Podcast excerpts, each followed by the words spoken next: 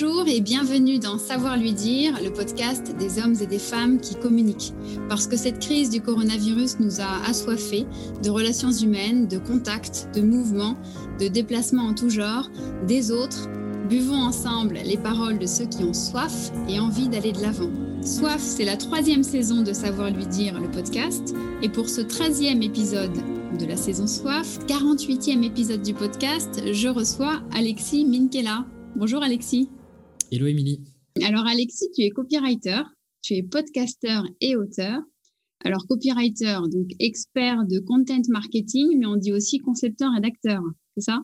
Effectivement, effectivement, c'est un concepteur-rédacteur est plutôt euh, lié à la, publicité. On parle de copywriter euh, généralement dans, les métiers euh, du web, digital, très tech, mais, mais les deux se valent. Moi, j'avais la connaissance de ce terme comme un métier qui existe depuis longtemps dans la pub, qui s'est développé euh, donc ces dernières années sur le web, comme, comme tu le dis. Euh, alors, tu es aussi podcasteur. Tu as créé le podcast Tribu Indé en mars 2019 autour du statut de freelance, des stratégies euh, des indépendants pour réussir. Déjà 200 000 écoutes? Ouais, même un peu plus maintenant. Il y a, y a, on est au 50e, 59e épisode. D'accord. Et effectivement, ouais, on est, on est même à un peu plus de, de 200 000 écoutes maintenant. Ouais. Super. Et avec ce podcast, tu as réussi à créer une vraie communauté euh, d'indépendants, d'entrepreneurs, pas uniquement. Euh, tu es aussi l'auteur du livre Freelance, l'aventure dont vous êtes le héros, qui est sorti en janvier 2021. Euh, Alors, j'ai une première question avant qu'on aille plus loin. Dans quel ordre et comment sont arrivés ces choix, ces centres d'intérêt dans ta vie professionnelle entre copywriter, podcaster et auteur? c'est vrai que dit comme ça, euh, on a l'impression que là, je suis multicasquette et que ça fait très très longtemps que, que, je fais ça. En fait, finalement, les, les, briques se sont ajoutées les unes aux autres au fur et à mesure du temps. J'ai d'abord commencé avec une casquette de, de copywriter que j'ai terminé. Moi, j'ai fait une école de commerce et donc quand j'ai terminé, j'étais diplômé de, de, mon école de commerce. Je suis parti euh, euh sur la voie euh, quasi normal du, salariat euh, et j'étais euh, copywriter, euh, content marketer pour notamment une plateforme de freelance. Donc tu vois, j'étais déjà un peu dans l'écosystème freelance, futur du travail. Et puis ensuite, j'ai quitté cette, cette entreprise-là pour me lancer à mon compte à temps plein cette fois-ci en, tant que en tant que freelance. Mmh. Et puis ensuite, j'ai rajouté la première, la deuxième casquette plutôt de podcaster. Euh, et, je pourrais, je pourrais t'en dire un peu plus sur pourquoi j'ai créé ce podcast. Et puis, effectivement, il y a, il y a quelques, il y a quelques semaines, euh, j'ai rajouté la casquette auteur, euh, puisque j'ai passé une bonne partie de l'année 2020 à écrire mon premier livre. Donc, comme tu mm. l'as dit, freelance, l'aventure vous êtes le héros. donc voilà, voilà un petit peu l'ordre copywriter, podcaster et puis, et puis auteur, qui est la, la mm. dernière corde à mon arc. Et donc, officiellement freelance à ton compte depuis combien d'années maintenant? Alors, j'ai créé mon statut, on était en 2017, et j'étais encore étudiant. Il se mm. trouve que j'ai commencé en fait le freelancing complètement par hasard. C'était pas du tout une vocation, euh, un, truc qui est là depuis super longtemps. Euh, je termine un stage euh, dans une startup qui se passe très très bien et cette startup là, il me restait quelques mois d'études, me propose de continuer en freelance avec eux. Donc je me dis bah pourquoi pas. Donc je crée en fait mon statut pour pour prolonger une expérience. pendant l'école de commerce en fait, tu étais encore en école de commerce. Exactement. Et ce qui s'est passé, c'est que en fait j'ai jamais arrêté de d'être freelance, de, de, facturer mes clients puisque je continue d'avoir quelques clients sur mes dernières mes derniers mois d'étudiant. Et puis quand je rejoins euh, cette, euh, cette startup, cette plateforme de freelance, en fait, je continue de travailler avec des clients sur le, soir et le week-end, tu vois, à côté de, mon job de salarié. Et donc, euh, tu vois, globalement, je fais à peu près un an et demi, deux ans de freelancing un peu à côté de mes études puis de mon travail le soir et le week-end. Mhm. Et je me lance vraiment à temps plein pour en faire mon revenu principal en décembre 2018, janvier 2019. Donc, mhm. il, y a, il y a un peu plus de deux ans. Oui, donc tout ça, c'est déroulé de façon très fluide et naturelle, pas de prise de tête. Et surtout très rapide. Euh, enfin, tu, tu, tu, m'aurais rencontré il y a, 5-6 ans. Euh, il y a 5-6 ans, moi, j'étais en, j'étais en stage à la Défense euh, dans un cabinet de conseil et d'audit. J'étais en mmh. costume cravate, donc tout s'est passé. Il y a eu des, beaucoup de changements dans, dans ma vie pro et perso mmh. en, ouais, sur les 5 dernières années, donc tout est allé assez vite finalement. c'est intéressant. Parce qu'on en reparlera peut-être après, mais c'est vrai que euh, à une époque, on disait qu'on pouvait être freelance à son compte, euh, indépendant, euh, selon les termes employés, uniquement après avoir eu quelques années d'expérience dans une boîte salariée. Donc, on, on, peut en reparler tout à l'heure, mais tu vois, c'est aussi une question à, se poser. Ma première question, Alexis, c'est la question traditionnelle dans Soif. J'aimerais savoir de quoi tu as soif aujourd'hui. C'est une très très bonne question. Je suis, très content que tu me la poses en, introduction. Euh, tu sais, généralement, quand, on se lance en freelance et, quand on devient euh, freelance, auto-entrepreneur, entrepreneur, on parle souvent de cette question de liberté, de pouvoir euh, voyager, etc. Il se trouve qu'en ce moment, c'est quand même un peu plus compliqué que prévu. moi, une des raisons pour lesquelles je me suis lancé, c'est pas tellement pour la liberté géographique, etc. C'est plutôt pour pour la, possibilité de mener plusieurs projets en parallèle. Mhm. Moi, j'ai cette soif euh, infinie quasiment de, lancer toujours des nouvelles idées, de nouveaux projets. Et j'ai l'impression que plus j'avance, plus je crée des projets, plus j'ai de nouvelles idées. Tu vois, c'est un peu moi ce que j'appelle le, paradoxe des idées.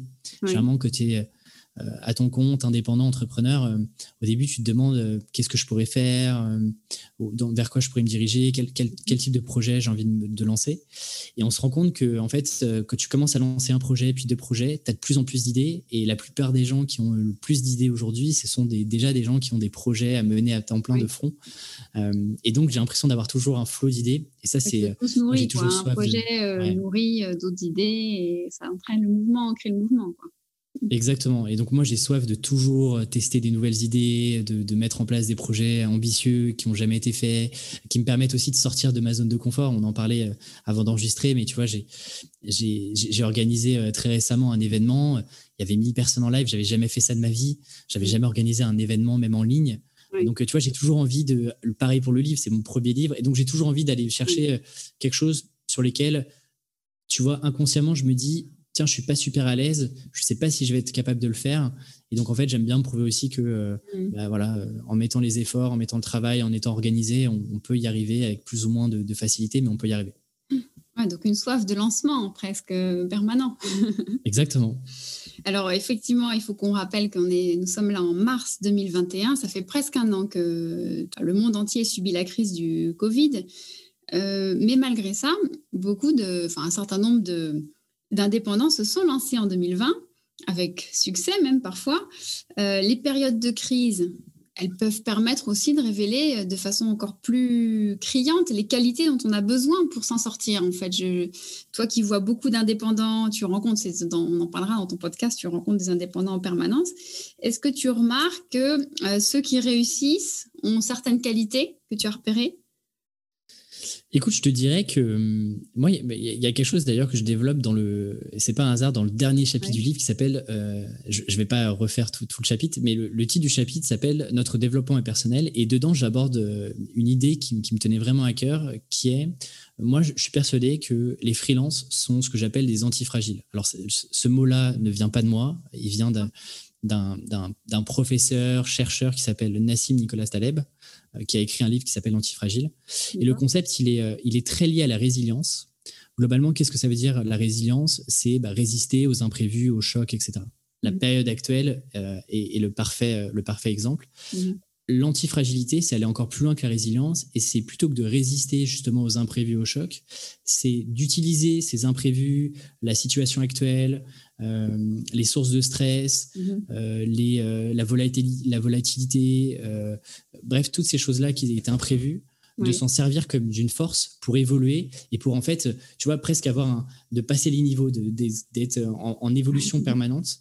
Et ça, je me rends compte que euh, les freelances qui euh, réussissent, qui, euh, qui mm. évoluent, sont la plupart des ce que j'appelle des antifragiles.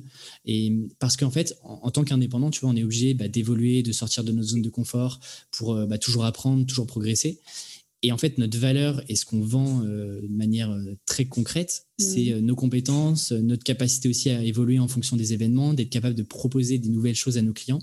Donc ça, je pense que c'est, tu vois, c'est presque le fil directeur, le fil conducteur de, mm pour moi des, des, des freelances aujourd'hui qui euh, sortent un peu la tête de l'eau de, cette crise-là et qui essayent de, bah, de naviguer euh, euh, parmi toutes les, toutes les intempéries. Et puis ensuite, bien sûr, il y a, y a forcément des qualités. Dans, le livre, je parle des, notamment de, quatre piliers qui me paraissent essentiels que je te fais très rapidement, mais qui sont ton premier pilier qui est d'avoir des compétences que j'appelle rares et utiles. D'accord. c'est en fait.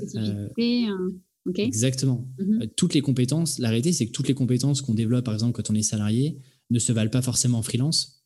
Certains mhm. clients ne sont pas forcément prêts à, payer pour telle et telle compétence. c'est intéressant et important. C'est quelque chose qui, est recherché, en fait, hein, finalement. Exactement. Mhm. Exactement. Euh, le, deuxième pilier, euh, c'est ce que moi j'appelle la jauge de crédibilité.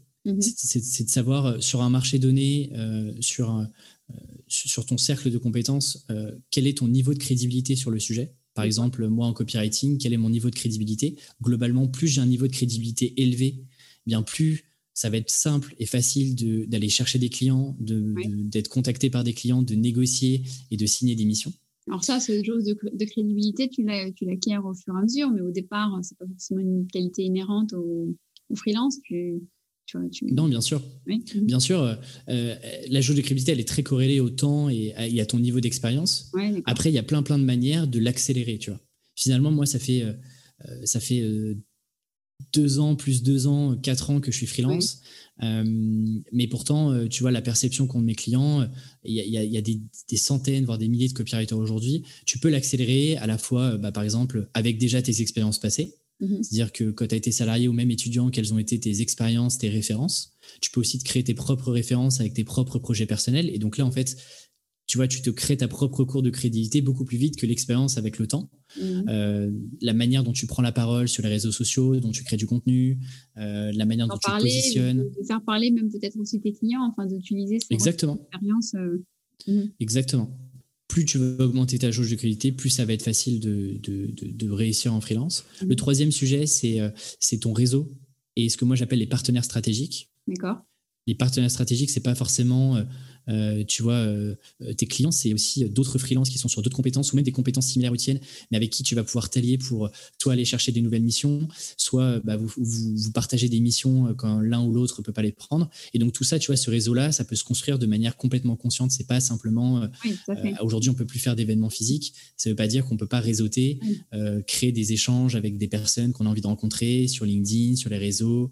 Euh, via des introductions de ses clients. Une qualité, une capacité que doit avoir le freelance, euh, d'avoir envie en permanence de construire son réseau, le cultiver, le développer. Euh, mmh. Exactement. Mmh je parle souvent d'écosystème, tu vois, un peu comme une entreprise qui construit un, écosystème de partenaires euh, pour, euh, tu vois, une des entreprises qui ont des solutions, qui vont trouver des partenaires, des agences pour aller vendre ces solutions-là. Eh bien, c'est un petit peu pareil en freelance. Tu peux recréer cet écosystème euh, stratégique.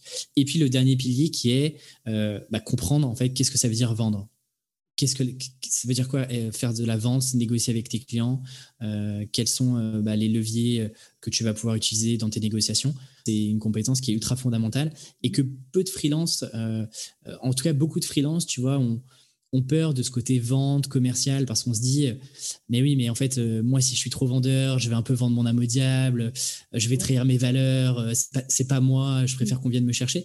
La réalité c'est que pour amorcer euh, un démarrage, il faut, euh, il faut aller te confronter à tes clients, il faut aller négocier, il faut aller prospecter. et ça, c'est quelque chose d'extrêmement important. Oui, il faut savoir parler de Exactement. terre à terre de la partie argent.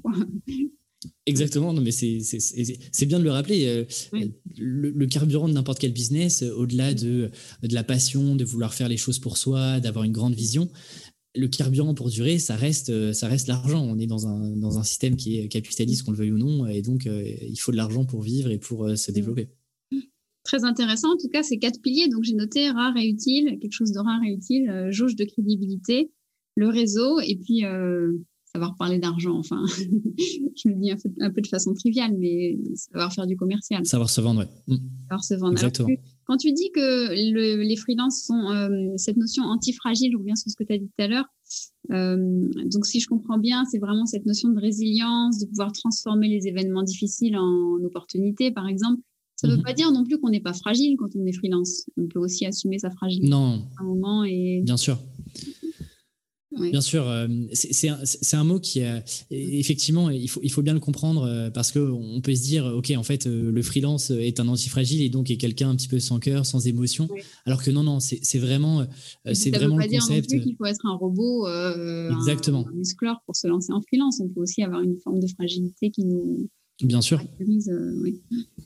Et je crois même que, que, que tes émotions donnent aussi beaucoup la direction de de ta propre entreprise, de la vision que tu vas avoir, des objectifs, de ton positionnement, de la manière dont tu vas aborder tes clients, etc. Je pense que ça rentre autant en compte que euh, la partie purement pragmatique et business complètement. D'accord. Ouais, donc c'est bien que je t'ai reposé la question pour vérifier. oui, oui, tu as, eu raison, as eu raison.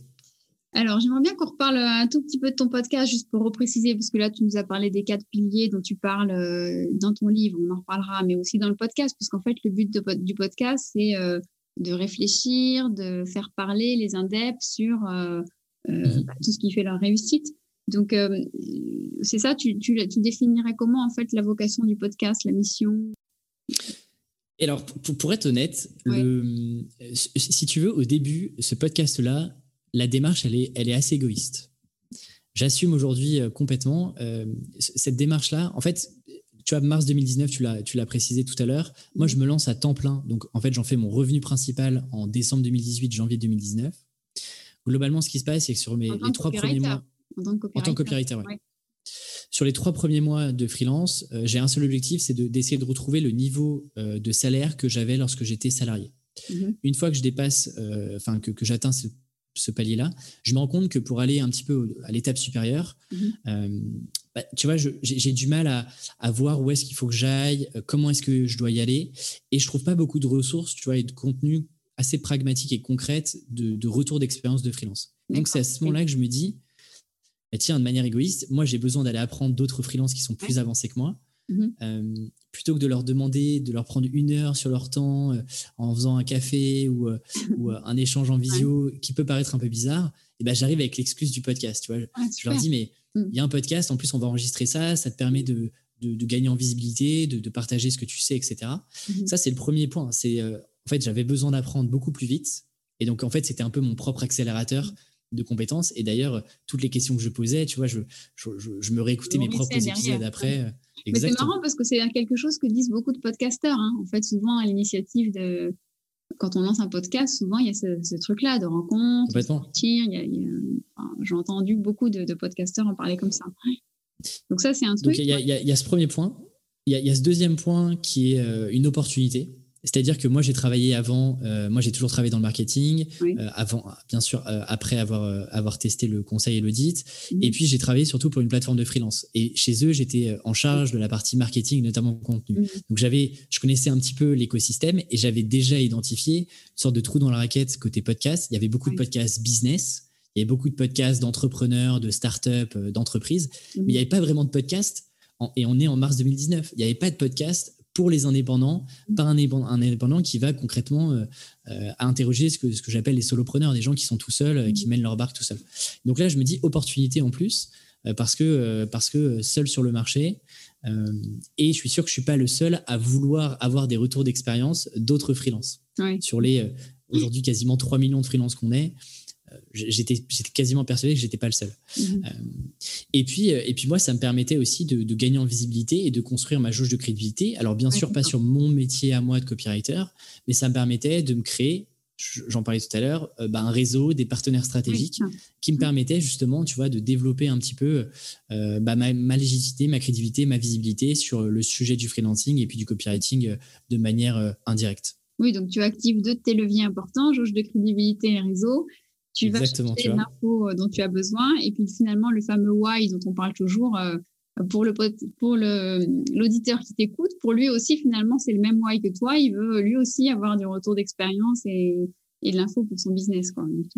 Exactement. et quelque chose de, de, très, très pragmatique. et tu vois, avec quelque chose de, de très pragmatique, euh, sur des interviews qui sont assez long format, tu vois, qui duraient au démarrage une heure, une heure et demie, mhm. où je prends très peu la parole, je laisse plutôt mon invité euh, un petit peu dans la lumière pour, pour partager euh, tout ce qu'elle sait. Et donc, c'est, tu vois, c'est vraiment, j'ai, presque une posture un peu d'explorateur où je transmets de l'information de, de, freelance plus expérimentés à d'autres freelances qui sont comme moi, qui ont, qui ont la soif d'apprendre justement. donc, j'ai, tu vois, je suis un peu le, le, passeur d'informations entre, entre les deux. Je ne me positionne pas comme tu vois expert sur le sujet. Et en gros je vais vous apprendre comment est-ce que ça marche. Parce qu'à l'époque j'apprenais j'étais encore en train d'apprendre et je suis encore en train d'apprendre encore aujourd'hui. Ouais, ça il y a un vrai échange. Alors du coup tu es un freelance d'un côté tu es un communicant podcasteur de l'autre. Comment ta vie de podcasteur enrichit ta vie de copywriter freelance? Ben, écoute, euh, déjà, moi, ça me permet de, rencontrer énormément de personnes euh, qui, en fait, du coup, pensent aussi à moi euh, sur, sur leurs propres clients, sur d'autres missions, sur des opportunités. Moi, ça m'a permis aussi, de manière très concrète et pragmatique, d'être un meilleur freelance moi-même, en fait. Au-delà de transmettre de l'information et de communiquer, de permettre à d'autres freelances bah, de devenir de meilleurs freelances, de progresser dans leur aventure, moi, à titre personnel, ça m'a permis de progresser et j'ai gagné des années d'expérience parce que j'avais l'opportunité de poser des questions ultra concrètes que je me posais de manière très opérationnelle avec mes clients. Bah, je pouvais le poser à d'autres freelances qui étaient déjà passés par là et qui, et qui étaient prêts à me dire écoute, Alexis, voilà ce qui va se passer, voilà les questions que tu vas poser à la fin d'une mission, voilà comment est-ce que tu peux euh, aborder un premier appel avec un client, etc. Mm. Donc rien que ça déjà, pour moi, c'est euh, j'ai coché une case qui était euh, j'avais besoin d'apprendre, et ben j'ai appris hyper vite et, et ce qui m'a permis en fait de, bah, de, signer plus de clients, d'être un meilleur freelance, d'aller chercher de nouvelles missions, etc. Mm, oui, donc elle est là la transformation dont tu parlais tout à l'heure ou résilience, enfin voilà le truc de transformer finalement et d'aller chercher. Alors, tu as rassemblé une, euh, une, communauté qui est fidèle, qui est nombreuse. On a évoqué des chiffres. Tu m'as dit déjà plus de 200 000 écoutes. Donc, derrière, il y a du, monde qui est au rendez-vous. Euh, elle est au rendez-vous, cette communauté, quand tu sors ton livre, quand tu euh, proposes un, nouveau, nouvel épisode. C'est quoi le deal entre toi et ta communauté? Tu, tu, tu, ça comment? Écoute, il n'y a pas de contrat, il n'y a pas de contrat écrit. Il faudrait peut-être que j'y pense. Euh, écoute, moi, je, suis toujours, euh, moi, je suis encore, euh, tu vois, deux ans après, je suis encore touché par par tous les retours que je reçois dès que je sors un épisode, dès qu'on fait un événement, et surtout avec le livre. Effectivement, c'était un peu le premier produit payant, c'était euh, le mmh. premier produit qui s'adressait directement euh, aux indépendants. Euh, je m'attendais, bien sûr, que je me doutais que potentiellement, avec la communauté que, que j'avais commencé à avoir autour du podcast, le livre allait susciter un peu mmh. d'intérêt. Mais très honnêtement, j'étais loin de m'imaginer avoir cet intérêt-là dès le démarrage. Tu vois, tout de suite, sur les premières semaines, euh, dès les précommandes, tu vois, le livre est en rupture de stock, je reçois des, centaines de messages, des, gens qui soutiennent, qui partagent le livre, qui en parlent déjà alors que le livre n'est pas encore sorti. Mm. Ça, effectivement, il n'y a pas vraiment de, tu vois, il n'y a pas de contrat écrit.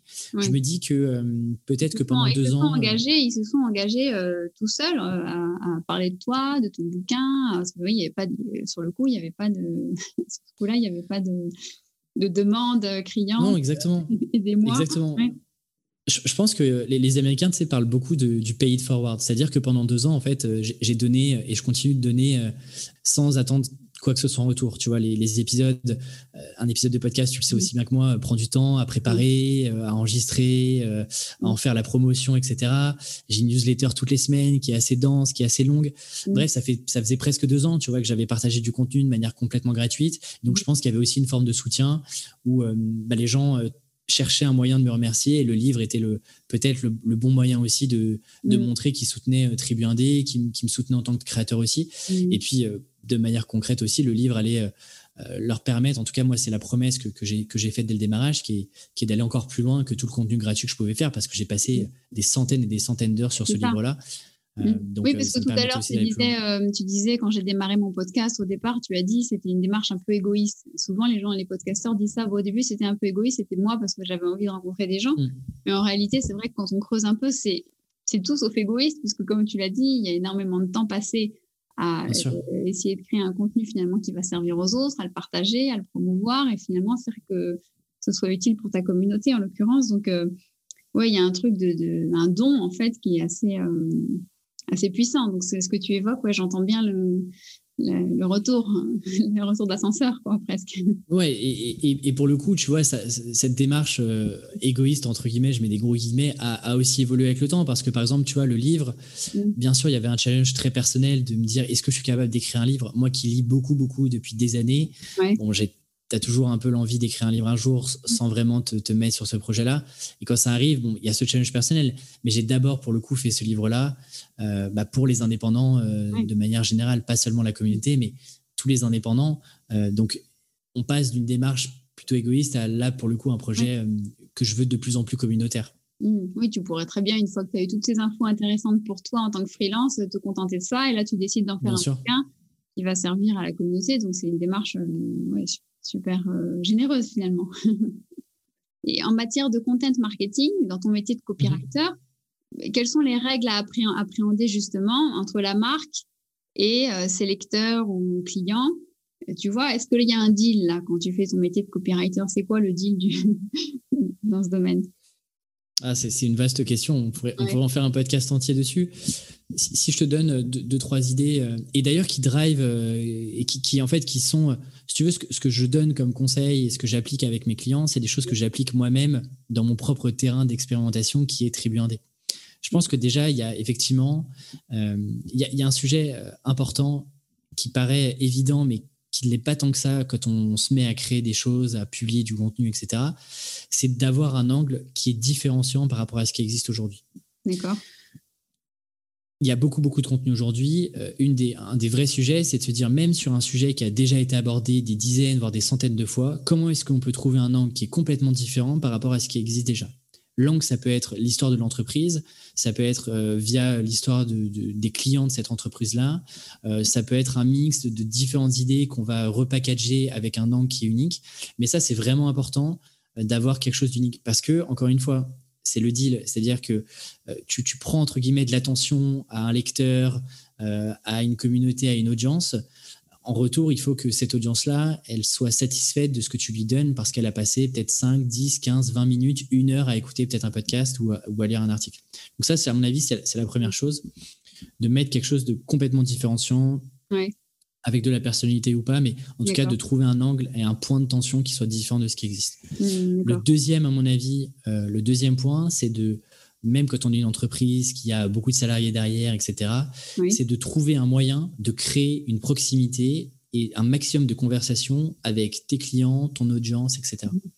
Et de manière très concrète, c'est euh, c'est euh, solliciter cette communauté, c'est solliciter ses lecteurs, ses auditeurs, euh, ses viewers sur YouTube, en leur posant des questions. En, dès qu'on a un retour, par exemple, moi, je me souviens, dès les premières, les, les premières personnes, par exemple, qui s'inscrivaient à la newsletter, je les contactais personnellement euh, pour leur demander pourquoi est-ce que tu t'es inscrit, euh, qu'est-ce que tu fais dans la vie, etc. Pas un message robot. Hein. Non, pas du tout. Euh, c'est et encore aujourd'hui quand on quand on m'envoie quand on partage un par exemple quand on partage une story avec un épisode de podcast ou quand on m'envoie un message pour me dire merci, eh bien je crée de la conversation. Je vais essayer de comprendre qui est cette personne-là, comment elle m'a connu, pourquoi est-ce qu'elle accroche avec le contenu, qu'est-ce qui lui plairait de d'avoir sur le podcast dans de prochains contenus. Tout ça en fait m'alimente et permet aussi de rebasculer sur le premier point qui est de créer des choses différentes mm. parce que en fait tu vas aussi créer à la fois des choses différentes mais des choses qui vont parler directement à ton audience et à ta communauté. Oui, donc on n'est pas dans le monologue de la marque, on doit être dans la conversation non. Encore plus aujourd'hui, avec euh, euh, de plus en plus de marques font du contenu, il y a de plus en plus d'acteurs euh, sur Internet, etc. Donc bien sûr que il faut. moi, je dirais que les marques les plus engagées, la les communautés les plus engagées, c'est quand tu as une proximité entre un créateur, une communauté, une entreprise euh, et, une communauté ou des clients, et qui a, si tu veux, c'est pas juste de la communication descendante de, euh, l'entreprise euh, au consommateur. et puis, je te dirais que le troisième, un, troisième point que je pourrais te donner, c'est la partie, la régularité. mine de rien, ça, joue énormément dans le deal que tu passes avec, avec une communauté parce que tu crées une fidélité des deux côtés. C'est-à-dire que tu crées une fidélité, tu attends une fidélité du coup des personnes qui vont suivre ton contenu, mais les personnes qui t'accordent de l'attention semaine après semaine, eh bien euh, il y a aussi une part du contrat où bah, à toi d'être aussi le plus régulier ou la plus régulière possible pour euh, bah, pour créer de nouvelles choses, pour apporter euh, une nouvelle brique à un écosystème déjà existant, etc., etc. Et parce que encore une fois les résultats, on parle d'engagement, de d'avoir des angles différents, ça, ça ne se fera qu'avec le temps tu peux pas dès le premier euh, épisode de podcast ou euh, dès le premier article de blog ou euh, dès la première prise de parole sur les réseaux sociaux, tu peux pas faire un énorme buzz, avoir une, un énorme engagement, ça, ça, n'existe pas. Ou alors ça se, construit au fil du temps. Ok, donc trouver des angles à chaque fois différenciants, converser avec son, son, audience, sa cible, et puis être fidèle, être au rendez-vous. Et donc en échange, le deal, bah, c'est que, enfin, en échange, en principe, l'auditeur ou le client où le lecteur du content marketing, il, est, il finit par euh, être présent lui aussi, être au rendez-vous et à converser. Euh, bah parce qu'il est plus engagé. Mm il est capable de, te, de créer des conversations avec toi et donc euh, et donc tu as un pied presque dans sa tête, dans ses réflexions, dans, euh, dans son état d'esprit, etc. Et donc euh, quelqu'un qui est plus engagé, qui, avec qui tu as créé une proximité, mhm. sera plus à même derrière d'acheter ton produit, ton outil, ton logiciel, mhm. ton contenu, peu importe, parce que tu auras créé quelque chose de différent que d'autres marques, d'autres créateurs, d'autres entreprises n'auront pas réussi à créer avec cette même personne-là. Tout à fait ce qui s'est passé avec ton livre. Ta communauté exactement. est super engagée parce qu'elle converse avec toi depuis tous ces longs mois et, et que tu es au rendez-vous et que tu donnes du contenu et finalement la communauté est là. C'est ce que j'essaie de créer à, mon échelle en tout cas. Alors, dans ton livre, Freelance, l'aventure dont vous êtes le héros, qui est donc sorti, je l'ai dit, en janvier 2021, Là, tu livres des méthodes, des outils, c'est très concret, c'est très pragmatique pour aider les indépendants à se lancer. Quels sont les retours de tes premiers lecteurs Là, on est en mars, euh, tu, converses avec eux, donc tu sais euh, ce qu'ils en pensent. Ça donne quoi? Écoute, euh, sans langue de bois, euh, les retours sont euh, encore une fois incroyables et je comprends, je comprends mieux pourquoi, tu vois, écrire un livre, c'est quelque chose d'extrêmement solitaire, même si moi j'ai eu la chance de m'entourer d'un petit groupe de bêta-lecteurs qui m'ont accompagné au plus proche dans les coulisses. On était une trentaine à suivre toutes les aventures, le plan, l'écriture, la, relecture, etc. avant même que on sorte ce livre-là. Mmh. Ça reste quand même un, un un projet solitaire où tu es quand même tout seul à écrire euh, derrière ton ordinateur. Et donc, quand, le livre sort, il y a aussi une sorte de soulagement où ça y est, le, projet est sorti. Et en fait, euh, au moment où tu commences à avoir les premiers retours des personnes qui prennent le temps de te faire euh, des longs messages pour t'expliquer en quoi ça a pu les aider, qu'est-ce qu'ils ont trouvé de bien, si tu veux, ça crée une sorte de grosse dopamine. Donc, je comprends les auteurs, même des romanciers, Mmh. Euh, c'est pas lié que au, livre business. Et je comprends cette envie du coup de vouloir parfois refaire des livres pour retrouver ce, ce pic de dopamine. Qu'aujourd'hui les retours sont euh, sont extrêmement élogieux. Je commence à avoir euh, aussi des retours même sur les différentes plateformes d'achat en termes de commentaires, etc. Donc pour l'instant tout se passe bien. Alors tu vas me dire peut-être que les gens qui n'ont pas aimé le livre prendront pas la peine de m'envoyer un, message ou d'échanger avec moi, mais en tout cas pour l'instant, euh, effectivement, euh, le, livre plaît beaucoup, c'est extrêmement actionnable, ça va encore plus loin parce que j'y mets aussi de ma patte et de mon expérience, ça va plus loin encore que tous les contenus que je peux, que je peux créer euh, avec Tribu 1D. Donc pour l'instant, pour l'instant en tout cas, les, les retours sont... en fait, hein, c'est ça, c'est du coup les méthodes évoquées ou survolées dans Tribu 1D, là, elles sont écrites, elles sont formalisées, elles sont, elles sont rendues finalement concrètes pour le, le freelance. Et je te dirais même qu'il y a, il y a beaucoup, beaucoup, beaucoup de choses qui sont complètement inédites. Tu vois, par exemple, euh, j'ai créé, il y a quasiment 35 schémas dans le livre. C'est des schémas oui. Dont j'ai jamais parlé, que tu as vu nulle part ailleurs. Il y a plein de méthodes dont, j'ai jamais, dont on n'a jamais euh, parlé sur le podcast. Donc, euh, c'est à la fois complémentaire, effectivement. Et c'est, si tu veux, c'est presque une brique qui, vit, qui peut vivre toute seule. C'est-à-dire que si tu as suivi le podcast, tu vas forcément apprendre des choses. Et si tu n'as pas suivi le podcast et tu découvres Tribu 1D avec le livre, euh, mm. tu as aussi suffisamment de choses pour te lancer sereinement, pour progresser dans ton activité sur tes mm. euh, globalement deux, trois premières années. Ouais, ça peut être un livre de chevet pour tous ceux qui se lancent, en tout cas.